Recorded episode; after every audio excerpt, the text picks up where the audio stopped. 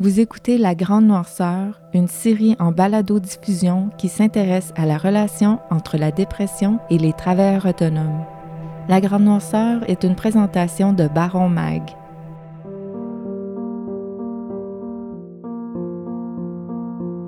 Dans ma vision, les antidépresseurs, c'était l'ultime porte de sortie. Puis en même temps, c'est comme si je voulais pas me rendre à cette porte-là. J'espérais qu'il y ait d'autres choses qui débloquent avant d'arriver là au cas où, où cette porte-là ultime ne fonctionne pas.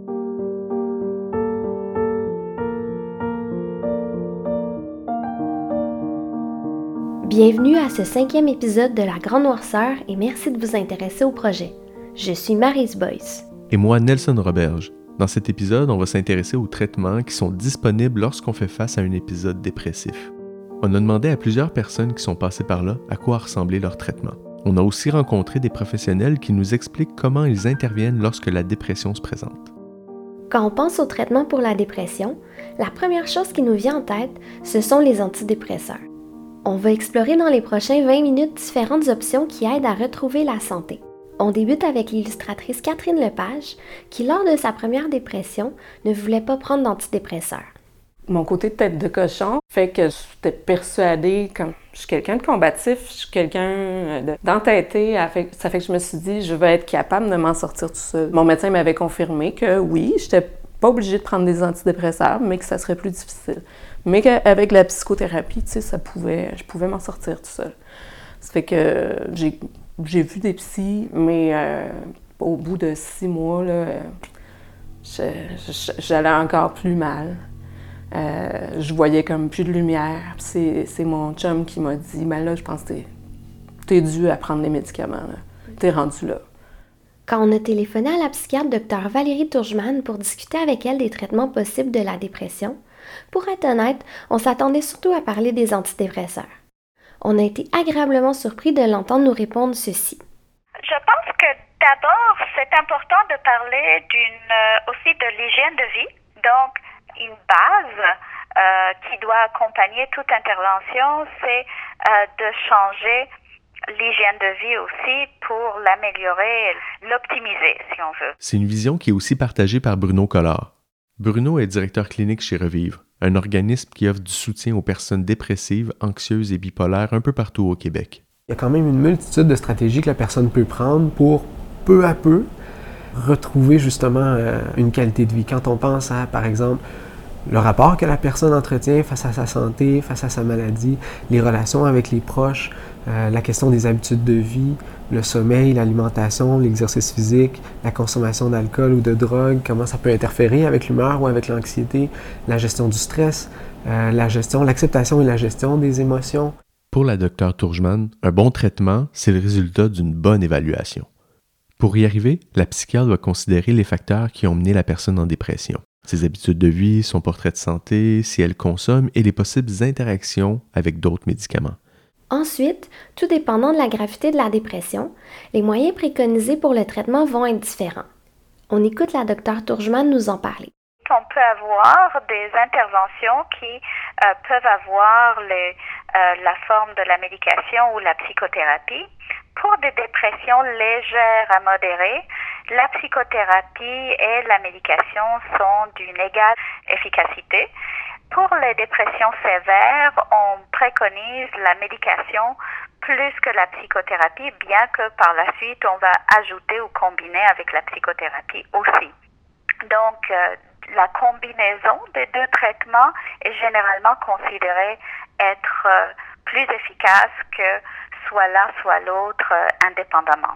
Éric Chandonnet est bien placé pour le savoir. Après avoir brièvement essayé les antidépresseurs il y a 10 ans, il a pris d'autres moyens pour traiter sa dépression sans jamais avoir le sentiment de totalement revenir à lui-même. Il y a un peu plus d'un an, après un creux particulièrement difficile, il a rencontré une nouvelle psychiatre et selon elle, il ne se serait jamais remis de sa première dépression. Elle lui a donc proposé différentes solutions pour l'aider à se remettre sur pied.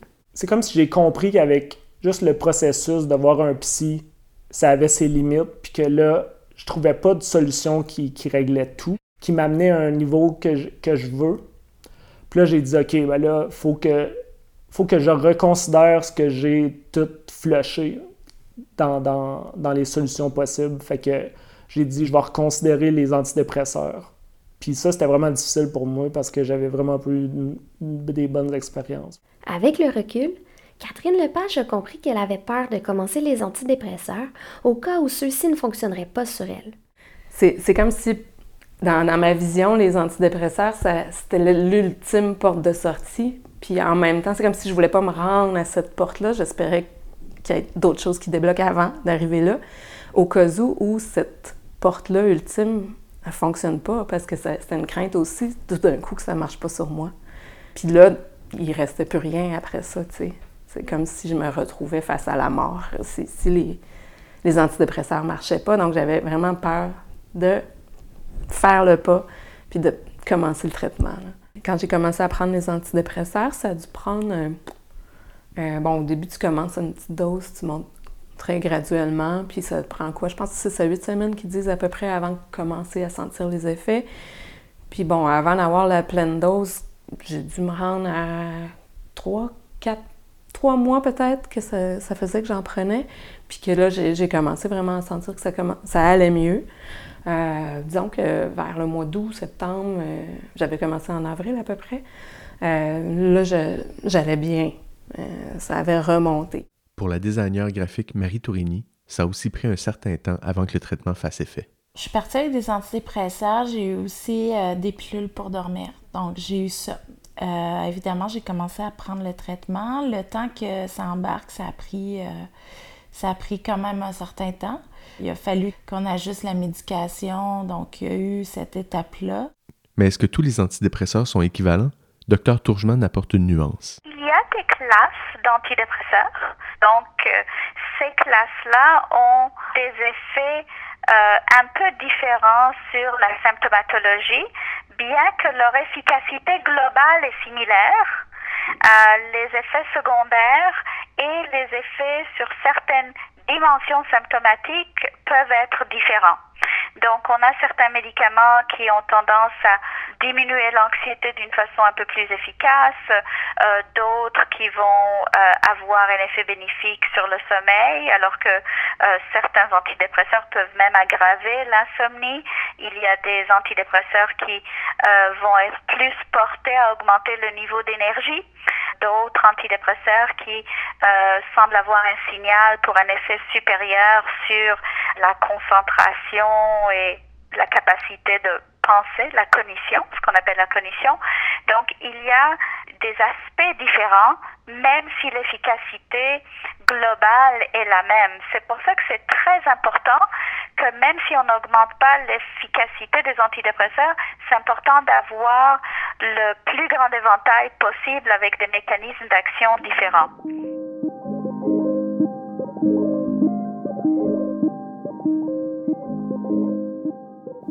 Comme on l'a entendu à la fin de l'épisode 3, Catherine Lepage a plongé dans la dépression après un épisode très hype. Même si elle était bien suivie, elle a constaté que le traitement prend plus de temps à faire effet lors d'une deuxième dépression. Là, j'étais suivie par un psychiatre, cette fois-là. Euh, j'étais beaucoup mieux encadrée, justement à cause du euh, potentiel trouble bipolaire, comme si là, ils tout d'un coup, ils m'ont pris euh, en charge un peu plus officiellement. Ça fait que hum, j'ai demandé à ce qu'il me redonne le médicament que j'avais que j'avais eu la première fois parce que ça, avait bien fonctionné. Euh, puis là, finalement, je, trouvais que ça fonctionnait vraiment moins bien que la première fois. J'imagine que c'est, c'est juste normal, mais, j'ai comme réalisé que, OK, les antidépresseurs, euh, euh, quand tu descends trop bas puis que tu y as recours plus qu'une fois, on dirait que ça marche moins bien. C'est, le filet de sécurité, tout d'un coup, on dirait qu'il est pas mal moins efficace. Bon, je ne veux pas faire peur au monde non plus, puis ça, ça a marché. C'est juste que hum, ça a marché pour me rendre fonctionnelle. Mais pas, euh, ça m'a pas redonné de l'énergie, ça m'a pas redonné mon, ma drive puis ma, ma, joie de vivre. Mm-hmm. Euh, fait que j'ai été dans cet état-là fonctionnel pendant un an, au moins un an, un an et demi même. Avant que là, tout, d'un coup, là, OK, là, je suis revenue comme avant, là, ça va bien. On en a parlé dans l'épisode numéro 3. Le cerveau change lors d'une dépression. Le traitement va donc être un peu différent dans le cas d'une deuxième ou une troisième dépression. On écoute la docteure Tourgeman nous en parler. Les gens qui ont eu deux dépressions euh, sont encore plus sujets à avoir d'autres dépressions et c'est pour cela qu'on recommande que la durée de traitement par antidépresseur soit plus longue selon le nombre d'épisodes dépressifs que la personne a eu. Et souvent, lorsque on a eu trois dépressions et plus, on recommande que les antidépresseurs ne soient plus cessés. On a entendu la docteure Tourgeman le mentionner un peu plus tôt. Lors d'une dépression de moindre intensité, la psychothérapie et la médication sont aussi efficaces l'un que l'autre. On écoute l'éditrice Catherine Métayer nous parler de comment ça l'a aidé dans son burn-out. Mon père, à qui j'en ai parlé, a eu le réflexe de me présenter à une thérapeute, qui est encore aujourd'hui ma thérapeute. On, va fêter nos 10 ans euh, bientôt, euh, qui, elle, m'a diagnostiqué avec un, un burn-out, qui m'a donné beaucoup d'outils. Puis, euh, ben c'est ça. Je pense que ces choses-là ont fait en sorte que je suis remontée assez facilement, je dirais. Marie Tourigny a elle aussi consulté une psychologue, en plus de prendre des antidépresseurs. La médecin m'avait conseillé d'aller voir euh, un psychologue. Donc, j'avais pas encore laissé mon travail. C'était pendant le mois, justement, que j'étais en arrêt de travail. Mais j'avais, quand j'étais syndiquée, j'avais, quand même le droit à, des choses. Donc, euh, j'avais le droit de voir euh, une psychologue qui était payée par, mais c'est-à-dire trois sessions ou quatre sessions. Et je choisissais pas. Et je me souviens, j'étais allée la voir, puis j'avais vraiment affaire à passe-partout. Le suivi psychologique est souhaitable et peut être très aidant. Mais il faut savoir que le succès du traitement passe en partie par la relation entre le patient et son thérapeute. Parce que pour retirer le maximum des bienfaits d'une psychothérapie, il faut que ça clique entre nous et notre psychologue. Il faut qu'on ait confiance que le ou la thérapeute va nous comprendre et ne pas nous juger pour qu'on puisse s'ouvrir. Il faut aussi que l'approche du thérapeute nous convienne, et souvent le meilleur moyen de le savoir, ben, c'est d'essayer. Ça a pris presque un an à Marie Tourigny avant qu'elle trouve une autre thérapeute qui lui convenait. Lorsqu'elle a des rechutes, cette nouvelle thérapeute l'aide beaucoup. Pour certaines personnes, la psychothérapie fait tellement bien qu'elles la mettent en priorité dans leur budget.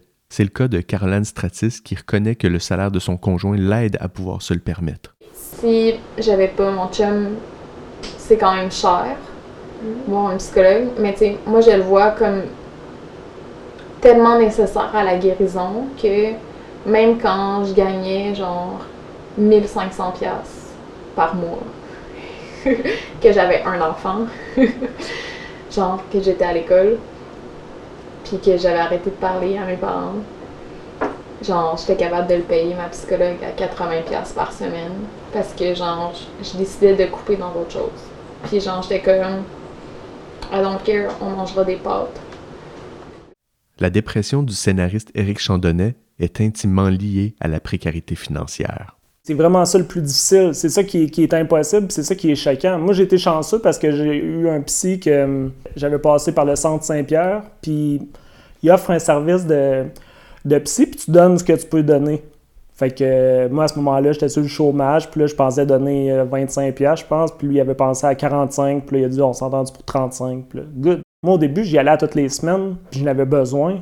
Mais tu sais, c'est un gros avantage sur sais, quand c'est 100 pièces là, c'est une joke, ça va vraiment vite. La musicienne Sabrina Hald était la chanteuse de Groenland, un groupe montréalais qui a cessé ses activités en 2017. Sabrina a beaucoup réfléchi aux conditions difficiles que vivent les musiciens après avoir elle-même vécu de près de la détresse psychologique. Elle a réalisé que dans le monde de la musique, les moyens pour prendre soin de sa santé sont beaucoup moins disponibles que ceux pour fuir ses problèmes. Puis aussi le stress d'aller voir une psy, tu sais, moi, je veux dire, c'est quoi? Mettons qu'elle est vraiment pas cher, là. tu sais, comme, c'est quoi? C'est comme 70$ dans le sens. Fait qu'il y a le stress de mettre de l'argent là-dessus, puis là, il faut que tu aies des résultats parce que là, tu mets genre ça par semaine ou par deux semaines, c'est comme, c'est immense pour un musicien, là, tu sais. Le fait qu'on n'a pas de, de revenus stables, le fait qu'on n'a pas d'assurance, euh, comme, puis qu'on a infini d'alcool gratuit et de plein d'autres choses comme qui sont pas chères. C'est comme j'ai l'impression que tout le monde dit ah, mettons, tout le monde peut penser qu'on fait des mauvais choix, mais finalement c'est la facilité, c'est l'accessibilité à, des choses qui sont comme justement pas des psychologues ou genre pas des thérapeutes. Dans ses réflexions, elle a compris que les préjugés entourant l'image de l'artiste sont au cœur du problème. Je pense qu'il y a vraiment un mythe du musicien torturé qui, qui, prend son inspiration de la douleur. Puis je pense que c'est important de défaire ça parce que, justement, je pense que tout le monde est susceptible de vivre de la fatigue, de la déprime, puis tout ça. Puis aussi de déromantiser cette espèce d'image du succès aussi de, du musicien, comme une fois que tu es rendu à une telle étape, ben comme tout va bien ou euh, t'as plus de, les mêmes euh, les mêmes worries, les mêmes problèmes, les mêmes euh, soucis. Je trouve que cette espèce d'image-là, ce mythe-là du musicien, mais ça, ça, ça, ça encourage les gens à comme dépasser leurs limites, je pense. J'ai lu à quelque part là, cette semaine que c'était comme 60% des musiciens qui, avaient des problèmes de, santé mentale. J'étais comme, ah, ben, ok. Je suis quasiment étonnée que ça soit pas plus. la psychothérapie, malheureusement, je, souhaiterais que ça soit plus accessible que ça, mais ça ne l'est pas assez. Euh, et c'est pour ça aussi qu'entre les rendez-vous, mais quand même, la personne se retrouve au quotidien face à elle-même, puis les défis sont importants. Pour faire face à ces défis, il existe de nombreux organismes qui offrent un soutien aux personnes souffrant de dépression, que ce soit parce qu'on ne peut pas se permettre une psychothérapie ou parce qu'on veut mettre tous les moyens en place pour prendre du mieux rapidement. Tous les moyens sont bons pour y avoir recours. L'organisme Revivre, qui offre des services un peu partout au Québec, fait partie de ces ressources. On écoute Bruno Collard, qui en est le directeur clinique, nous expliquer quelle est la mission de l'organisation et les services qui sont offerts. Le rôle que Revivre a, en fait, c'est que nous, on est l'Association québécoise de soutien aux personnes souffrant de troubles anxieux, dépressifs ou bipolaires. Notre mission, c'est d'offrir du soutien à toute personne qui est touchée de près ou de loin par ces problématiques-là? Je dirais que là où notre rôle se situe beaucoup, c'est que euh, oui, bien sûr, quand quelqu'un ne va pas bien, il peut avoir le réflexe de se tourner tout de suite vers un professionnel. Mais euh, avant d'en arriver à cette étape-là, il y a quand même beaucoup de gens qui veulent aller prendre de l'information, euh, qui sont pas sûrs de ce sur quoi ils ouvrent la porte, puis peut-être que c'est un petit peu moins confrontant que de s'adresser par exemple à un organisme comme nous. Et l'autre chose aussi, c'est qu'on est très accessible. Et nous, on les soutient dans tout ce qu'ils peuvent faire au quotidien, parallèlement au traitement conventionnel qu'ils reçoivent. Euh, pour arriver à retrouver du pouvoir sur ça. Savoir à quelles ressources s'adresser, à quel moment, puis pour répondre à quels besoins, ça fait partie des choses qu'on va aider les gens à découvrir. Même une fois que les traitements sont amorcés, l'approche qu'on propose, va être quelque chose de très complémentaire quand même au traitement conventionnel. Leur approche comprend notamment des formations d'autogestion et des groupes d'entraide pour reprendre du contrôle sur sa santé. Bruno Collard nous parle de l'impact qu'ont ces groupes de soutien sur ceux qui en font partie d'aller vers des personnes qui sont aussi touchées par ça, ça offre un réconfort et un soutien qui est inestimable. On n'a pas besoin d'avoir peur de la façon dont les gens vont recevoir ce qu'on va leur dire, peu importe la teneur, peu importe la nature de ce qu'on va révéler à propos de notre état, on sait que ça va être reçu correctement parce que les gens ne jugeront pas, parce qu'ils vont avoir été touchés par ça eux aussi. Les gens qui sont euh, aux prises avec la dépression vont avoir l'impression qu'ils n'ont plus grand-chose à offrir à leur entourage, bien, quand on arrive dans un groupe d'entraide où est-ce qu'on favorise les, échanges de stratégies entre les gens, bien, on va s'inspirer du vécu d'autres personnes. Parfois, les stratégies que certaines personnes ont eues pour s'adapter à leur situation vont nous servir et, sans qu'on s'en aperçoive, en, en, parlant de notre propre expérience, il y a des gens qui vont aller piger aussi dans nos stratégies puis qui vont se les approprier avec euh, beaucoup de succès. Parmi l'éventail des professionnels qui aident les gens souffrant de dépression, on trouve aussi les ergothérapeutes, une profession liée à la réadaptation. Au Québec, 13 d'entre elles travaillent en santé mentale. Parmi elles, on trouve Noëlla Groslo et Marie-Hélène Pelletier d'Ergo-Travail. Leur entreprise se spécialise dans le maintien et le retour au travail.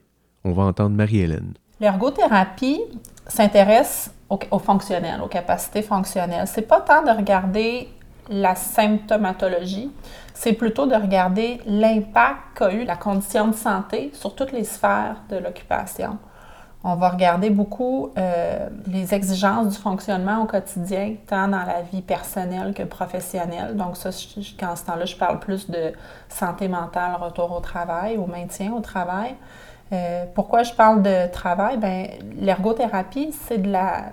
Ce qui nous concerne, c'est les rôles. Souvent, on est interpellé quand l'état de santé a un impact sur le fonctionnement au point tel que certains rôles sont affectés. Souvent, les gens nous apprécient beaucoup parce qu'on est très concret. Nos interventions visent euh, des changements au jour le jour, euh, dans la vie de tous les jours, je veux dire.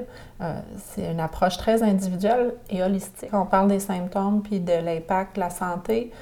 J'aime l'idée du verre à moitié vide, à moitié plein. on regarde, oui, à maximiser, euh, remonter le, ce qu'il y a dans le verre, maximiser les capacités fonctionnelles, mais on parle aussi à utiliser ce qu'il y a dans le verre ici maintenant, donc d'utiliser les, leviers, puis les forces, puis les, intérêts de la personne, puis on, on, vise aussi à utiliser toutes sortes de stratégies compensatoires pour compenser dans le ici maintenant, pour s'assurer que la personne continue de fonctionner dans ses rôles. Je l'ai admis relativement tôt, j'ai pris des antidépresseurs relativement tôt. Lui, c'est Eric Giasson, ancien financier à Wall Street qui s'est réorienté suite à une dépression. Il a cofondé le studio de yoga Wanderlust. Lors de sa dépression, les antidépresseurs l'ont aidé à sortir du trou noir dans lequel il se trouvait. Selon lui, la prise de médication doit être accompagnée de d'autres moyens, qu'ils soient psychologiques ou spirituels. Je pense que les antidépresseurs peuvent être un pont excellent. Là, surtout si tu as attendu, surtout si tu étais vraiment dépourvu. Je pense avoir eu un suivi relativement adéquat de la part de mon médecin, mais ça serait pas tout seul, ça serait pas en amont. Puis, euh, fait que j'avais pas de suivi psychologique ou pas de suivi spirituel. Fait que si tu règles pas les causes si tu règles pas tes prisons, si tu règles pas tes pensées limitatives, tes neuro-associations qui te vident de ton pouvoir, bien, la dépression va venir. Mais je pense que les, antidépresseurs peuvent être essentiels, mais accompagnés de coaching, de pratiques spirituelles, puis de créer d'autres nouvelles associations que tu te répètes, qu'au lieu que ce soit des pensées limitatives, c'est des pensées qui te donnent le pouvoir. Là, parce que comme on l'a vu depuis le début de l'épisode, c'est souvent une combinaison de différents traitements qui va être le plus efficace pour se rétablir. Caroline Stratis en est un bon exemple. On l'a rencontrée chez elle pour en discuter. L'autre voix que vous allez entendre intervenir est celle de sa sœur jumelle Josiane, avec qui elle a cofondé et dirige les sites Ton et TPLMA. J'ai arrêté de boire, d'alcool complètement, ils ont fou augmenté ma dose d'antidépresseurs. J'avais commencé à voir un psychologue, puis j'ai commencé à l'avoir deux, deux fois, par semaine. Moi, je voyais un psychologue aussi. Puis les, antidépresseurs ont commencé à faire effet.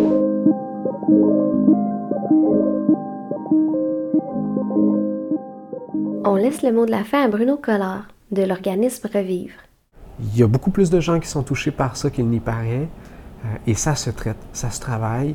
Euh, les gens peuvent tout à fait aspirer à retrouver une qualité de vie, retrouver aussi un équilibre de vie, euh, malgré la présence d'un trouble, d'une dépression, d'un trouble anxieux ou d'un trouble bipolaire. Et nous, on les soutient dans tout ce qu'ils peuvent faire au quotidien, parallèlement au traitement conventionnel qu'ils reçoivent, euh, pour arriver à retrouver du pouvoir sur ça.